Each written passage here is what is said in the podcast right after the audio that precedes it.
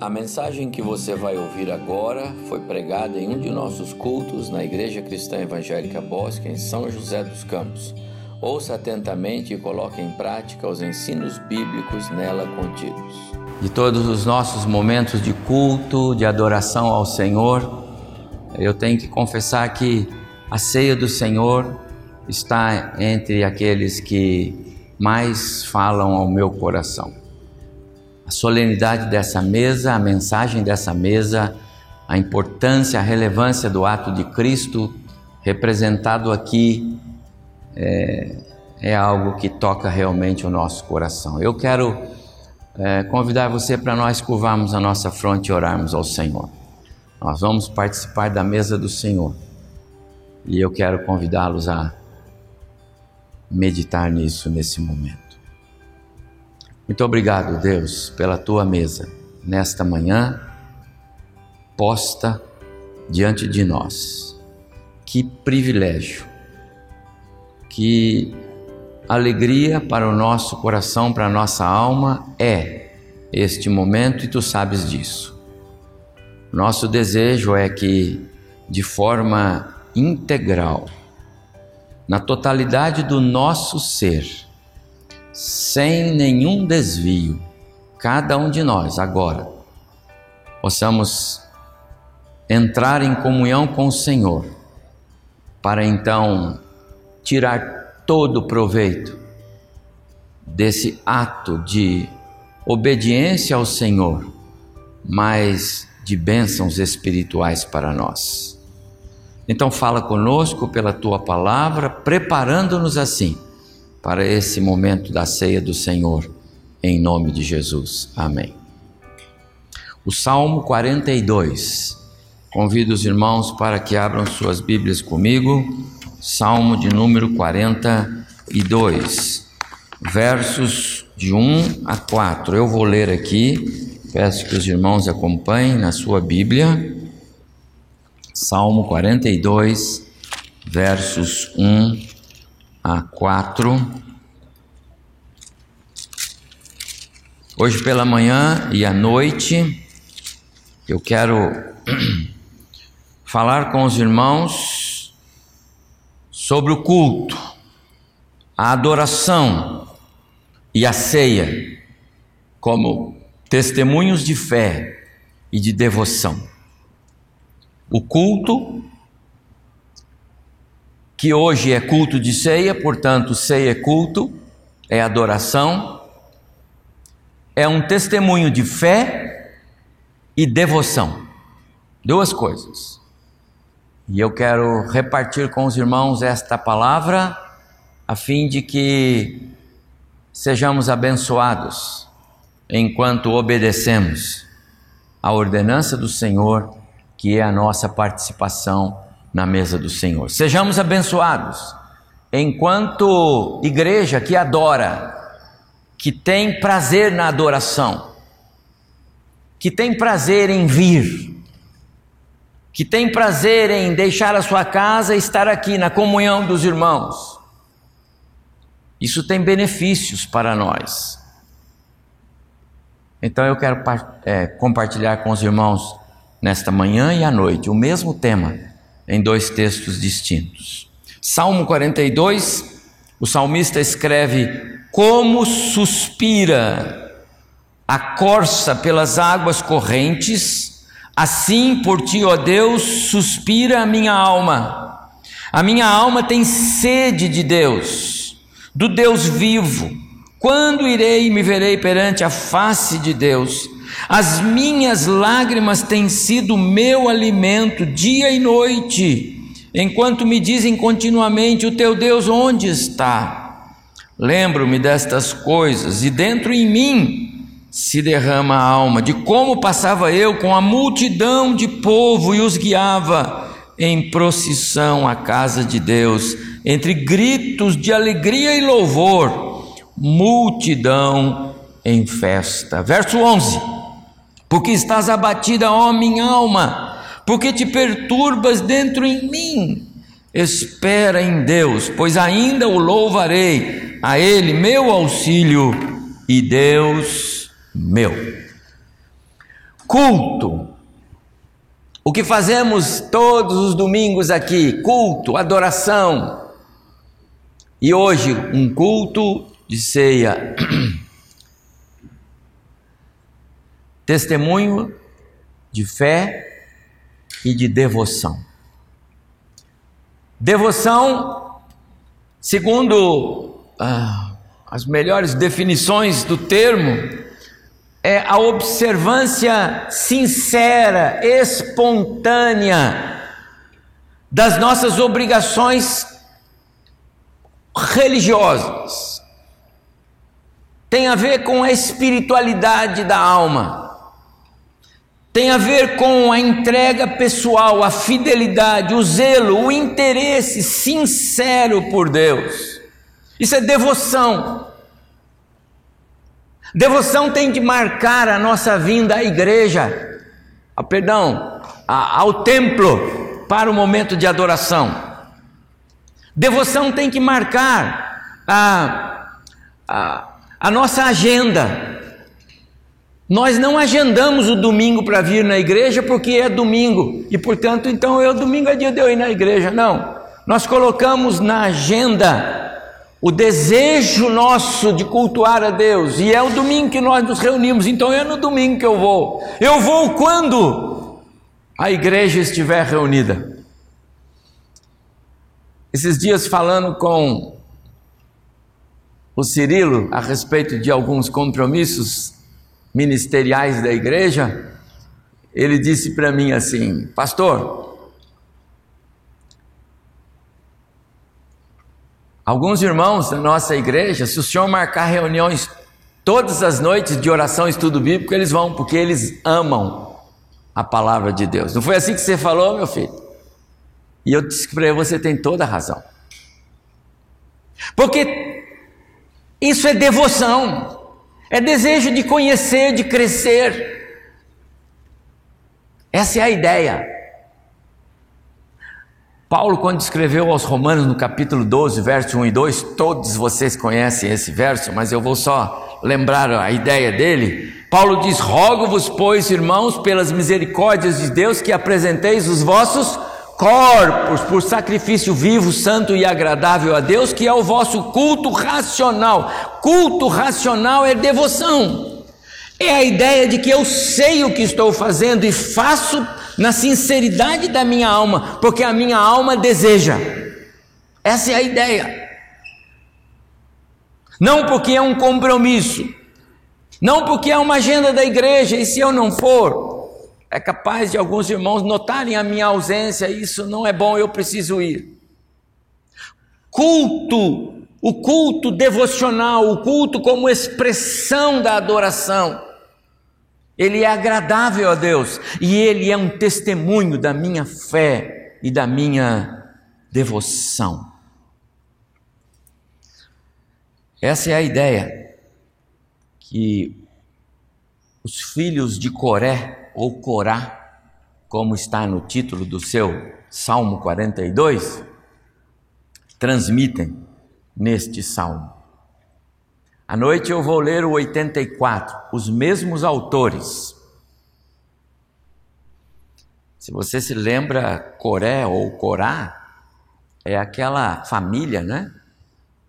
Que se rebelou contra a liderança de Moisés e Arão, junto com outros, e Deus castigou.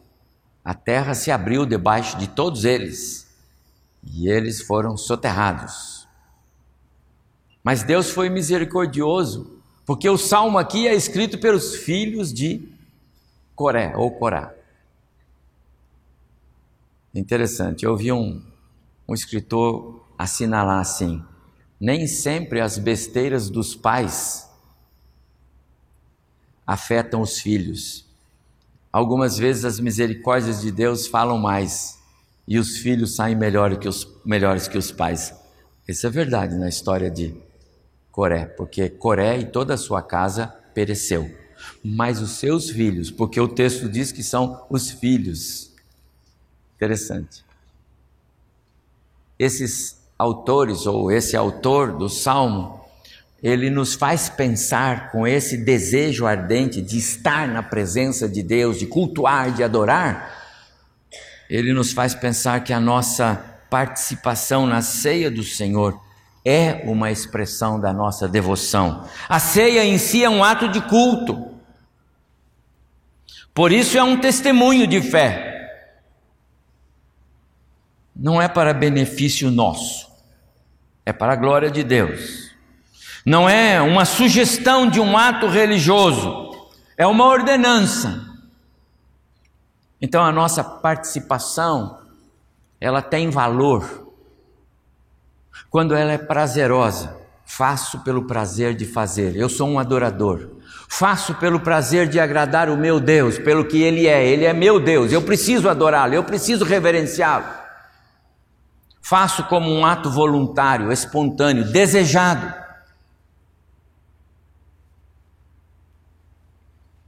Como suspira, verso 1, a corça por águas correntes. Assim por ti, ó Deus, suspira a minha alma. O culto, a adoração de alguém que faz essa declaração é um testemunho de fé e adoração, devoção ao Senhor. A semelhança do que ele diz lá no 84, e eu vou ler depois à noite, mas os irmãos se lembram: quão amáveis são os teus tabernáculos, Senhor dos exércitos. Aqui no 42, ele fala do seu desejo. A minha alma suspira quer estar, deseja. Amados irmãos, será que eu venho para a casa do Senhor com essa motivação? Quando você acorda domingo pela manhã,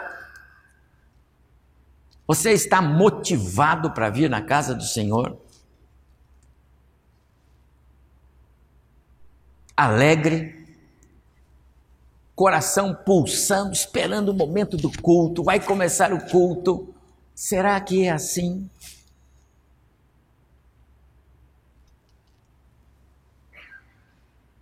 Eu tenho que confessar que essa essa expressão do salmista, tanto no 42 como no 84, que fala do desejo ardente de estar, de cultuar, de estar no templo, porque é a casa do Senhor, é a comunhão com os irmãos.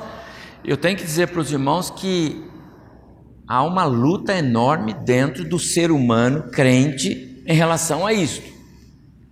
Porque esta é uma expressão e esse é um desejo da alma, mas esse não é um desejo do corpo, esse não é o desejo da carne.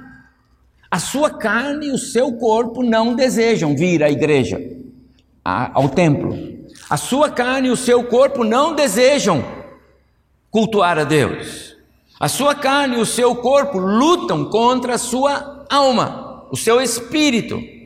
Tivemos uma aula aqui, é, acho que em 20, é, 23 de janeiro, eu estava dando aula aqui, esse foi o tema que eu dei.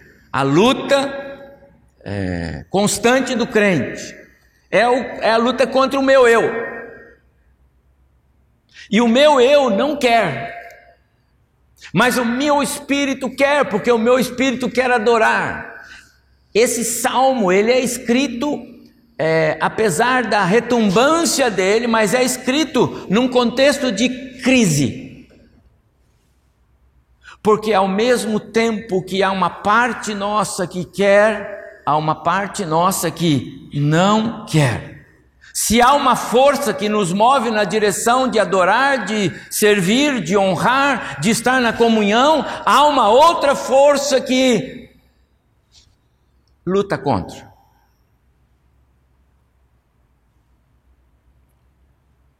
A pergunta é: qual dessas duas partes do nosso ser tem sido mais vitoriosa em nós? Hoje nós estamos aqui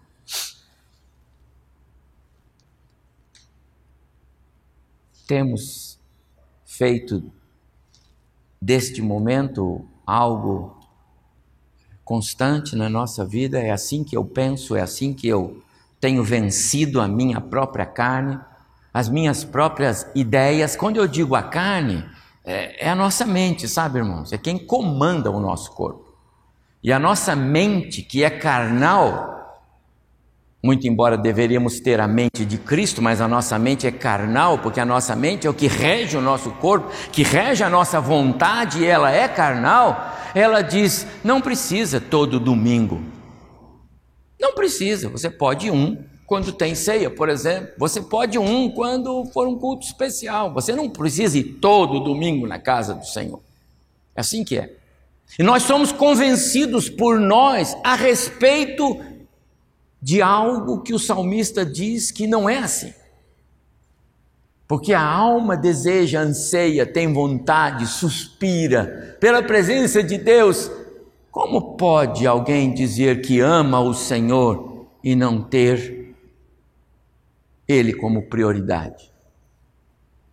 E aí eu faço menção aqui de uma palavra que o pastor André deu aqui no culto passado dizendo que o, o cristão não pode ser uma ilha em si mesmo. Falou assim, pastor? Você falou isso? Nós não somos uma ilha. Nós fomos salvos para ser um corpo e não uma ilha, não isolados. Eu assisti o culto, viu, pastor? E é verdade.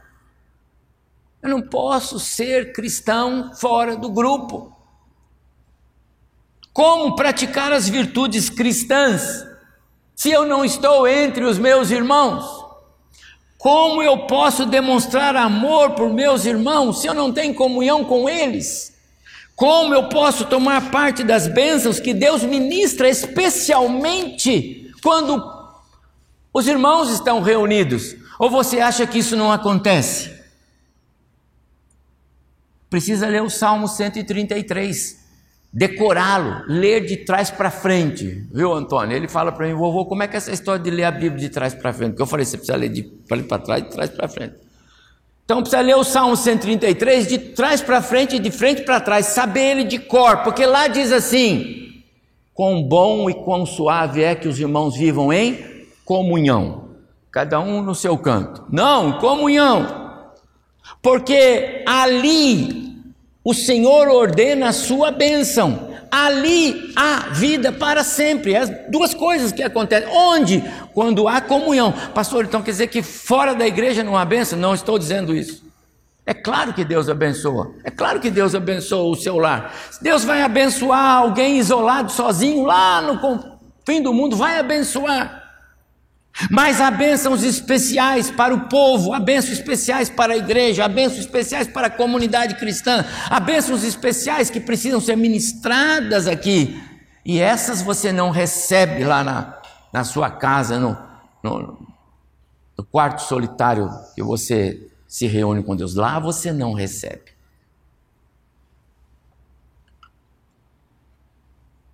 O que o salmista está dizendo é que é impossível ter alegria plena na vida cristã, fora do convívio da sua igreja.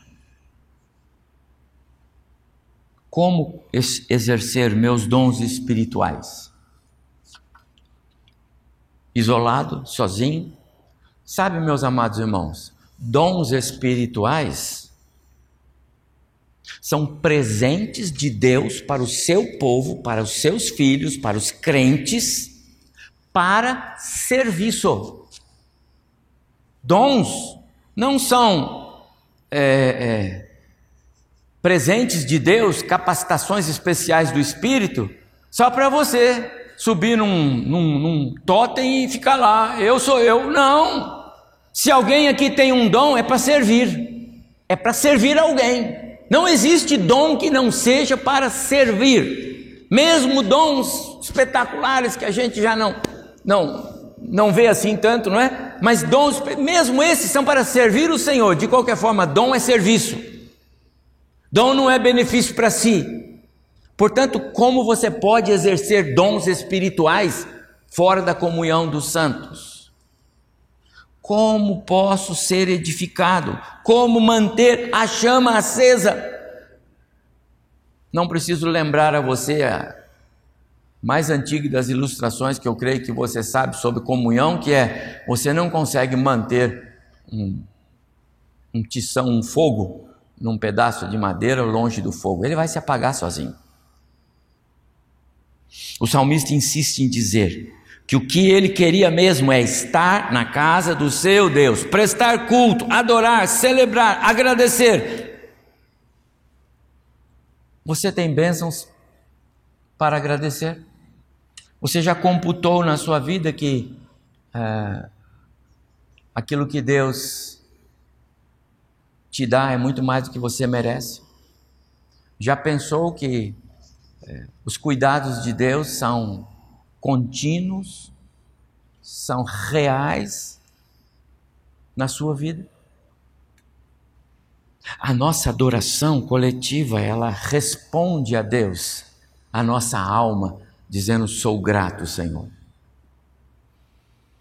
Agora, interessante que o salmista, ele não apenas deseja estar na casa do Senhor, mas ele deseja estar e ele vibra com a ideia de participar, de ser ativo. Lá no verso 2 do, do 84, ele diz: A minha alma tem é, sede, anela, desfalece, o meu coração e o meu corpo cantam de alegria. Davi no Salmo 103 ele diz: Tudo que há em mim ofereça culto ao Senhor, adoração, tudo. Você veio à igreja, cante, levante as mãos, expresse-se corporalmente. Não tenho nenhuma crítica ao irmão que gosta de cantar com a boca fechada. Tem gente que gosta de cantar com a boca fechada. Ele está cantando, mas ele nem mexe a boca. Alguns cantam assim. E agora com máscara, então, a gente nem sabe. Mas é normal. O que importa é o coração, viu? Eu não estou preocupado com os lábios de ninguém. Mas, mas é tão bom quando a gente vê a expressão facial de alguém que está louvando ao Senhor. É tão bom quando a gente vê que alguém levanta a mão em algum momento porque ele sabe o que ele está fazendo. Essa é a ideia. É isso que o salmista está dizendo. Isso é expressão de fé, isso é expressão de adoração, isso é expressão de devoção. Meus amados irmãos, nós nunca precisamos tanto desse despertamento como precisamos agora. A pandemia afastou-nos. A gente não pode abraçar todo mundo. A gente não consegue mais ter Sabe? Será que eu posso ir na casa do fulano e será que ele vai entender? Será que vai ficar constrangido? Né? Tem que ser de máscara, fica lá de máscara. Aí na hora ele oferece um café, tira a máscara. Como é que tira? Eu até pensei em fazer uma máscara com um buraco, entendeu? Vai ter café, vai, eu abro que está um buraco.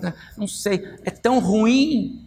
Amados irmãos, nós precisamos na igreja quebrar esse, esse contexto de alguma forma. Essa é a ideia. A nossa, o contexto que vivemos, eu tenho entendido que isso é mais uma peneira do diabo, porque muitos têm é, aproveitado esse contexto para um, um afastamento. Meus amados, a leitura desses salmos e eu li o 42, à noite eu vou no 84, ele me leva a uma reflexão. Esse desejo do salmista, desejo estar na casa do Senhor, desejo estar na comunhão com meu Deus, desejo estar no louvor, desejo estar na igreja, desejo estar no templo, tenho saudade do templo. No 84, eu vou usar à noite, os mesmos autores, eles dizem que até os pardais e as andorinhas acharam legal um espaço no templo. Já pensou nisso? Faz sentido pensar nisso. Eles se sentiram seguros ali, né? Acharam um espacinho lá e. E às vezes nós não temos esse mesmo apego pela casa do Senhor. Então eu fico pensando, será que esse desejo do, do do autor dos Salmos é real em mim? Como pastor, será que eu não venho porque eu sou pastor? Será que eu não levanto animado? Hoje é domingo, hoje pela manhã antes das oito, tomando meu café lá na minha casa com minha esposa, orando, dizendo: Senhor, obrigado pelo dia de hoje. Foi assim que eu orei, não foi, meu bem? Você é minha testemunha. Nós vamos para a igreja daqui a pouco, vamos ver os irmãos. Será que eu falei isso porque era o meu desejo sincero de estar aqui nesse momento com os irmãos, repartindo a palavra que Deus já tinha posto no meu coração? Ou eu falei isso porque eu sou pastor? Você pensa o quê? Quando você acorda no domingo, quando chega de tarde, é hora de vir para o culto, você pensa o quê? É sincero, tenho prazer em vir ao templo, sinto desejo, sinto falta quando eu tenho que me ausentar. Alguns irmãos têm o cuidado de falar comigo. É, tem alguns irmãos que querem falar e falam, pastor, puxa, hoje eu estou assim, estou gripado, eu não vou ao culto. Eu acho ótimo, eu não posso, estou gripado, tô assim. é interessante. Culto é serviço da alma. E esse é o culto coletivo, adoração.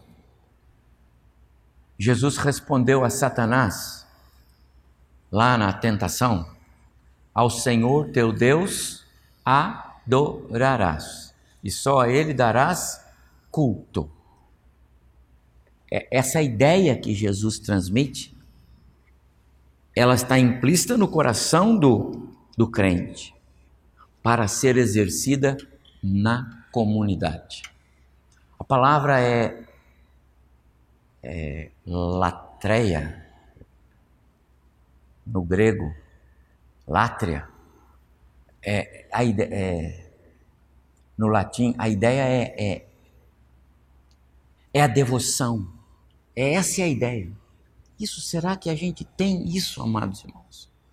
Quanto disso, que temos, temos, mas quanto disso nos motiva? O culto e a ceia, eu vou terminar por aqui, são mesmo exercícios de fé.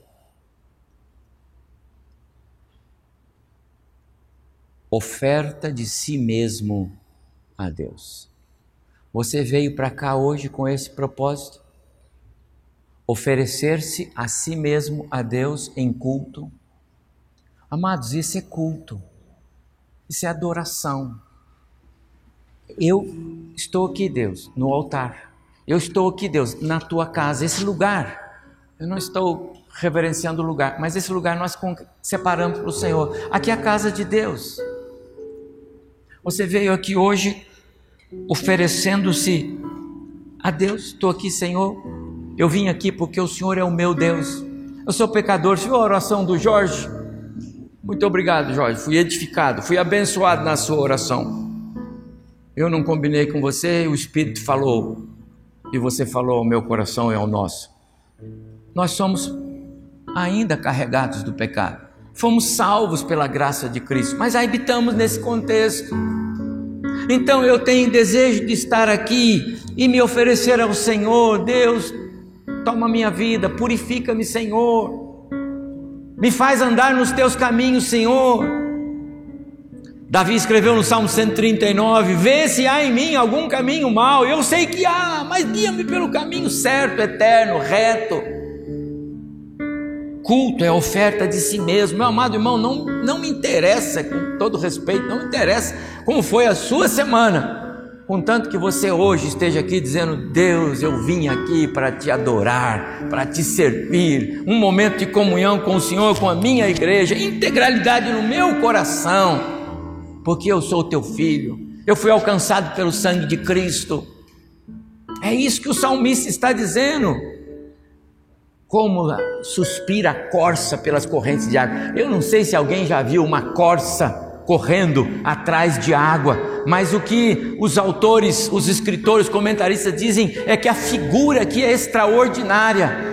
Nos lugares secos, áridos, as corças, elas conseguem farejar rastros subterrâneos de água e elas vão correndo, correndo, correndo, correndo, correndo até chegar onde é o manancial.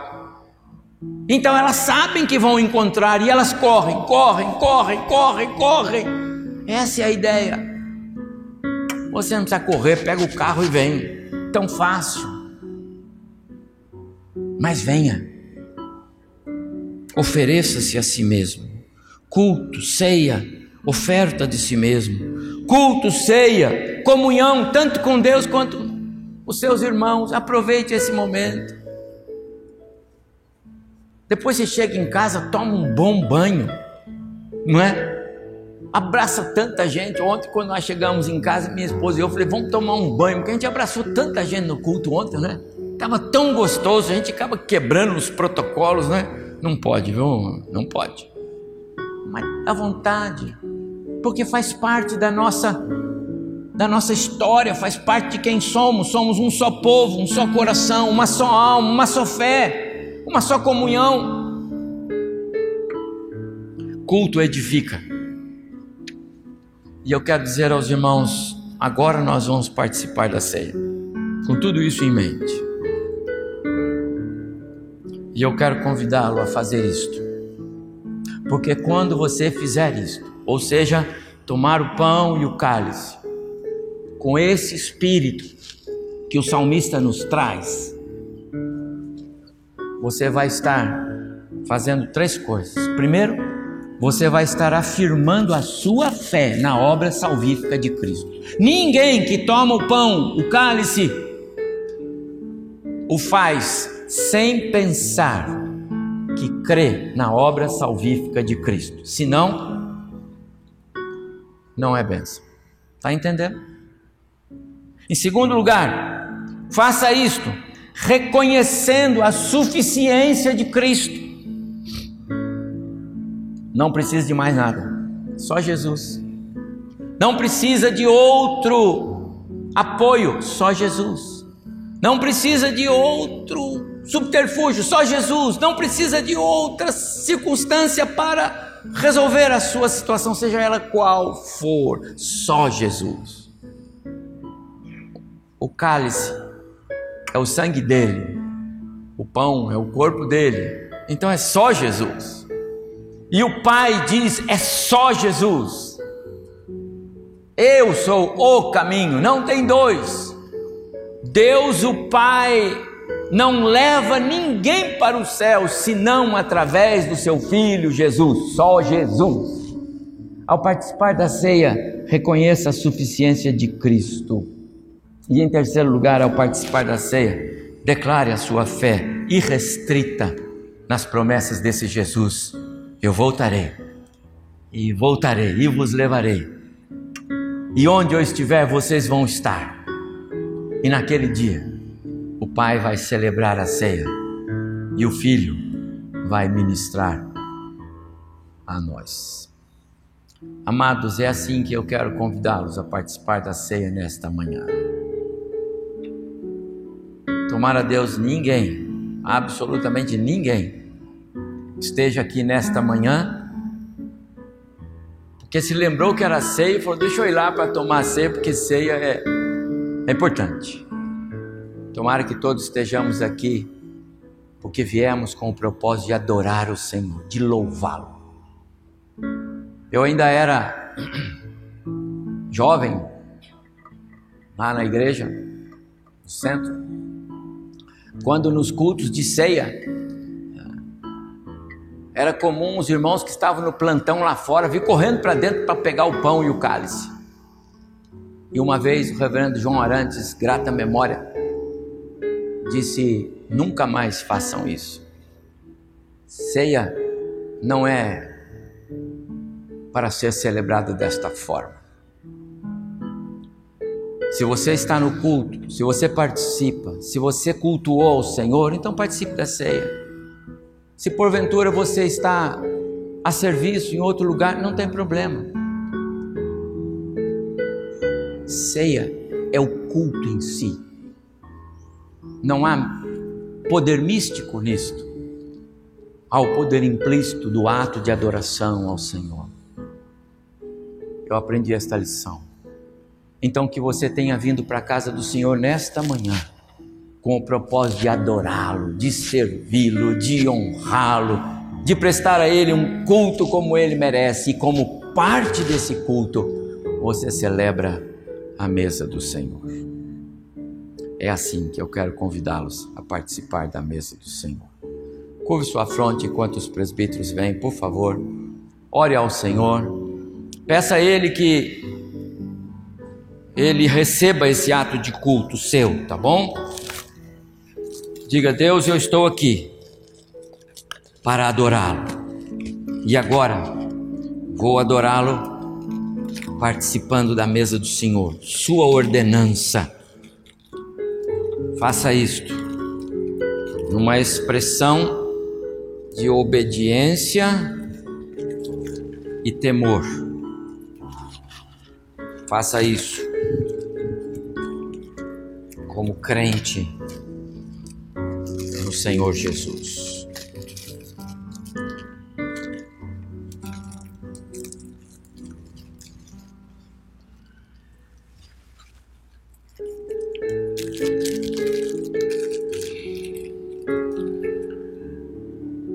Enquanto comiam, Jesus tomou um pão e o deu aos discípulos, dizendo: Isto é o meu corpo que é dado por vós, fazei isto em memória de mim.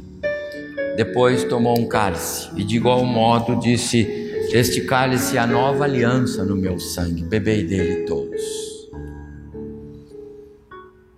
Paulo, escrevendo aos Coríntios, ele disse: Examine-se, pois, cada um a si mesmo, e assim beba do, coma do pão e beba do cálice. Pois quem o faz sem discernir o corpo, a igreja, traz juízo para si. Pai de amor, nós te agradecemos por essa hora tão preciosa de culto ao Senhor.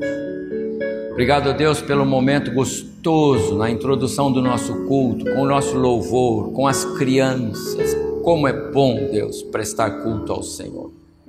Obrigado pela tua palavra, ela nos desafia, ela nos exorta, ela nos ensina o caminho, ela abre os nossos olhos, ela fala ao nosso coração, ela muda o nosso viver, Senhor.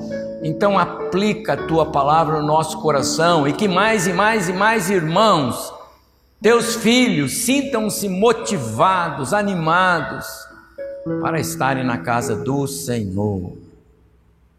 Agora, Senhor Deus, nós te agradecemos pela obra de Cristo na cruz do Calvário, no nosso lugar.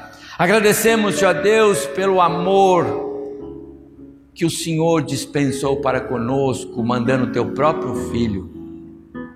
Obrigado, Deus, por Jesus, que não se esquivou da cruz, pelo contrário, de forma voluntária, espontânea, ele foi para lá, no nosso lugar e obrigado porque o Senhor nos salvou. Porque o sacrifício de Cristo valeu para nós. Porque nós somos novas criaturas hoje em Jesus. Deus aplica isso de maneira consciente no nosso coração, a fim de que esse momento agora seja aceito pelo Senhor. Abençoa cada irmão e irmã, jovem, adolescente, junior, qualquer um que vai participar da mesa do Senhor nesta hora que o Senhor nos alcance com graça através desse momento. Nós oramos em nome de Jesus. Amém.